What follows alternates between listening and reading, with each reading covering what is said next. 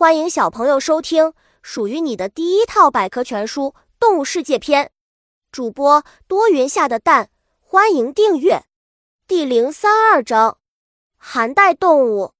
寒带常常会让人和冰天雪地联系起来，那里气候非常寒冷，而且昼夜长短变化大。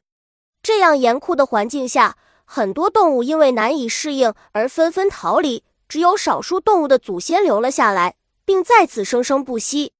南极主人生活在南极地区的企鹅，有着一副绅士十足的派头，长得肥肥胖胖，但走起路来却要让人笑掉大牙，因为你怎么也难以将它摇摇摆摆的姿态与文雅的绅士联系起来。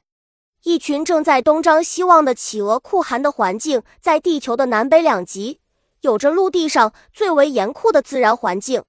极端的寒冷和肆虐无忌的暴风雪，常常给这里的动物带来很大的考验。北极熊妈妈和它的孩子北极霸主说：“北极熊是北极的霸主，一点不为过。它们是荒凉的北极最大的哺乳动物，因为脾性凶猛强悍，在北极没有动物敢招惹它们。